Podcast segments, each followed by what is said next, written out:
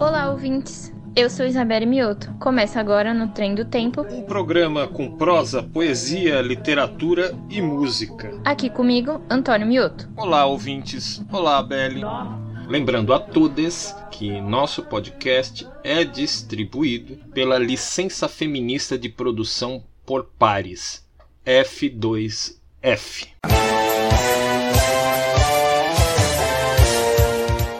É feminismo para você?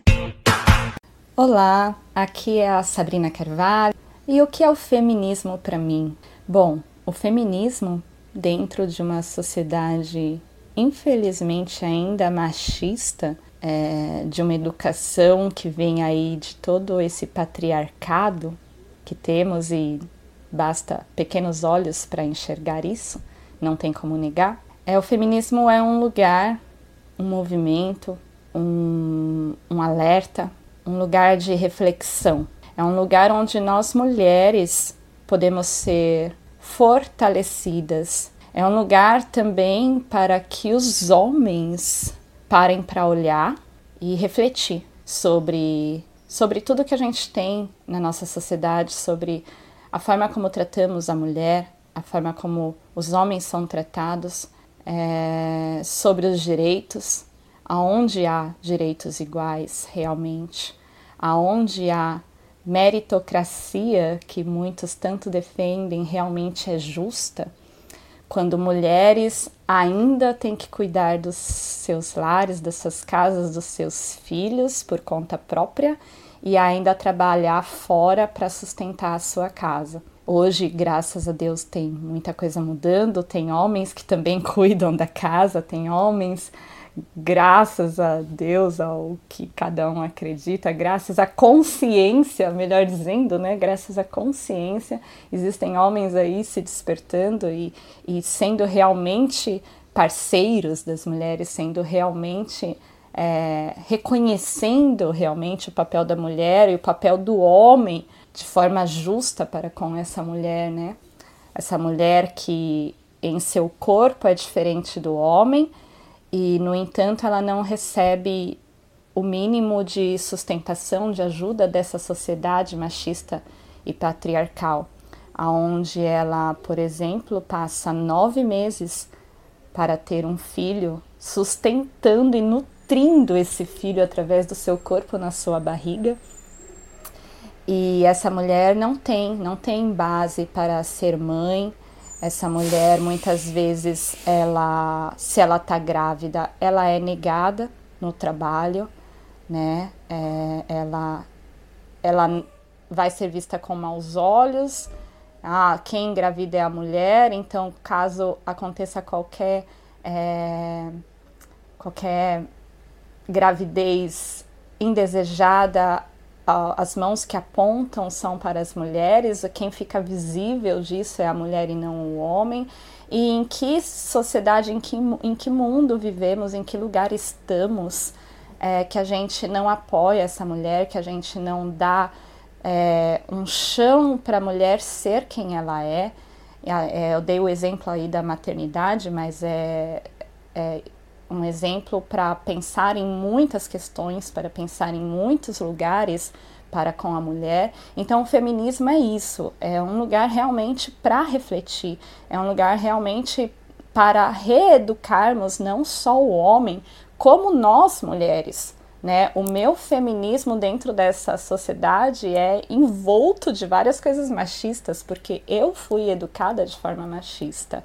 Então, o feminismo para mim é isso é, esse lugar, é esse movimento que muitas vezes, por mais que muitos não concordem ou que achem radical alguns pontos, servem para nos dar uma sacudida sim, serve para nos dar uma sacolejada sim, de fazer a gente pensar aonde realmente existe justiça, onde realmente a sociedade trata cada um de forma é, igual ou da forma como cada um merece ser tratada, porque iguais realmente nós não somos, né? Acabei de citar um exemplo aí da maternidade que o homem não sabe, não passa por isso, né? A mulher gasta todos os meses A mulher sangra todos os meses e gasta por isso todos os meses, né? É, simplesmente por ter a sua biologia física, como ela já é diferente, ela naturalmente já gasta mais todo mês. E, no entanto, nós ainda recebemos, em muitos casos, menos do que os homens. Mas a gente gasta mais só pela biologia nossa. Isso sem entrar nas questões é, impostas para nós de, de beleza, né? Os homens podem sair com seus pelos livremente, são vistos belamente com barba, com bigode, com pelos nas pernas, e as mulheres não. as mulheres é, muitas vezes são negadas se realmente saem ao mundo, saem à exposição como ela foi colocada ao mundo, e o homem já tem essa liberdade, né? E, e enfim, para mim, eu coloquei aqui vários pontinhos só para explicar o, o que para mim é o feminismo. É esse lugar para a gente realmente refletir. E é esse lugar para a gente se fortalecer e chegar numa sociedade mais justa. Uma sociedade muito mais justa, não só para os homens, para todas e todos e todos, para as mulheres, né? Porque se somos diferentes, também merecemos tratamentos não só iguais, como também diferentes. Né? A mãe merece ter todas as condições de ser mãe. A mulher merece ser bem vista num trabalho, mesmo grávida. É, a mulher deve ter um momento onde ela possa sustentar o seu bebê, a sua maternidade, é, poder amamentar sua criança com dignidade, sendo apoiada em seu trabalho para isso, por exemplo. Né? A mulher merece ser bem vista, merece ser vista como bela, com seus pelos ou sem seus pelos, assim como os homens são. Enfim, é muita coisa que a gente ainda tem a melhorar como sociedade e o feminismo é um dos movimentos que vem para nos causar isso. É um, realmente um movimento muito positivo para que nós nos melhoremos como seres humanos. É isso. Acabamos de ouvir Sabrina Carvalho falando sobre o que é feminismo. Na sequência, vamos ouvir Urbanidades com Mano Hell. Logo depois, a entrevista com Israel Neto, que é escritor, educador e músico. Atua e é cofundador do coletivo Literatura Suburbana, no coletivo, é editor da coleção literária Besouro. Na música, é conhecido como Mano Hell. Lançou dois álbuns de estúdio. Participou também de diversas antologias literárias, que podemos destacar Sobrenome Liberdade, Perifatividade, Antologia do Sarau da Brasa, Gotas de Vinagre, do Sarau do Quintal, entre outras. Também foi vencedor do Prêmio Jovem Brasileiro em 2011 e Prêmio Funarte de Hip Hop em 2014. Já publicou os livros O Amor Banto em Terras Brasileiras, de 2011, isso, e com uma segunda edição em 2018. E também em 2019, Os Planos Secretos do Regime, uma trama distópica e futurista ambientada em um Brasil em época de ditadura militar. Ambos pela editora Quitembo, no qual ele é um dos editores. Em novembro de 2020, a editora Nua lançou seu último livro, Não Podemos Esperar, uma novela afrofuturista. A conversa de hoje girou um pouco sobre esses assuntos. Vamos ouvi-lo? Já já a gente conversa mais um pouco. Vai lá, gente. São Paulo! Essa é a nossa cidade, cinza, cinza, cinza, cinza. São Paulo. São, São, São Paulo. Esteticamente me pareço com você E suas contradições me fazem viver. Urbanidade paulista é difícil perceber. Depois de algum tempo eu quero ver conviver. Sem enrolação, empurrar no busão. A vida é passageira, mas a condução não. Direito tá pago por eles privatizado. Na poli paulista tratado tipo gado É raro quem não se acostuma com a decadência. Por isso que se trancou na internet e na cerveja. Fugindo da URPS, que Deus nos acude. A cada depois que passa menos lazer e saúde. Corre, corre no centro, na quebra e nas estradas. Voltando pro campo e papais desejado. Urbanidade que atrasa vidas e sonhos Mas garante empresas e pessoas sem consolo. São Paulo. Essa é a nossa cidade, cinza, cinza, cinza. São Paulo. São, São, São, São, São Paulo. São, São, São Paulo. Rap nos fone me garante sossego Entre tratores e flores. Cantamos sem enredo O cinza é sua cor, o vermelho é minha alma. Quando eu lembro do passado eu já perco a minha calma. Em pensar nas vítimas da grande Canaã Que ao invés de leite e mel leva vários pro divã. Pra confessar os pecados, esqueçam dos legados. Sonhos e promessas já tão confiscados. Quero ver quem paga, eu quero ver quem compra. Sem encomenda vendemos doenças crônicas pra estrangeiro. Ponto turístico pra nordestino, martelo e maçarico Espíritos guerreiros, tá ofertada a luta Vem de pai e mãe, ficará para os meus filhos Uma city mais justa e mais colorida Onde trabalho é lazer e nós só vive a vida São, São, São, São Paulo. São, São, São, São, Paulo. São, São, São, São,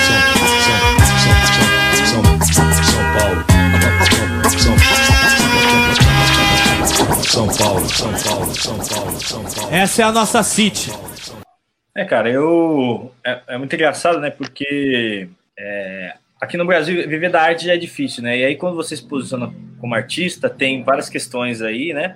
Uma do próprio ego que todo artista tem, né? Aliás, aí nós não fazemos arte para colocar na gaveta, né? Fazemos arte para distribuir.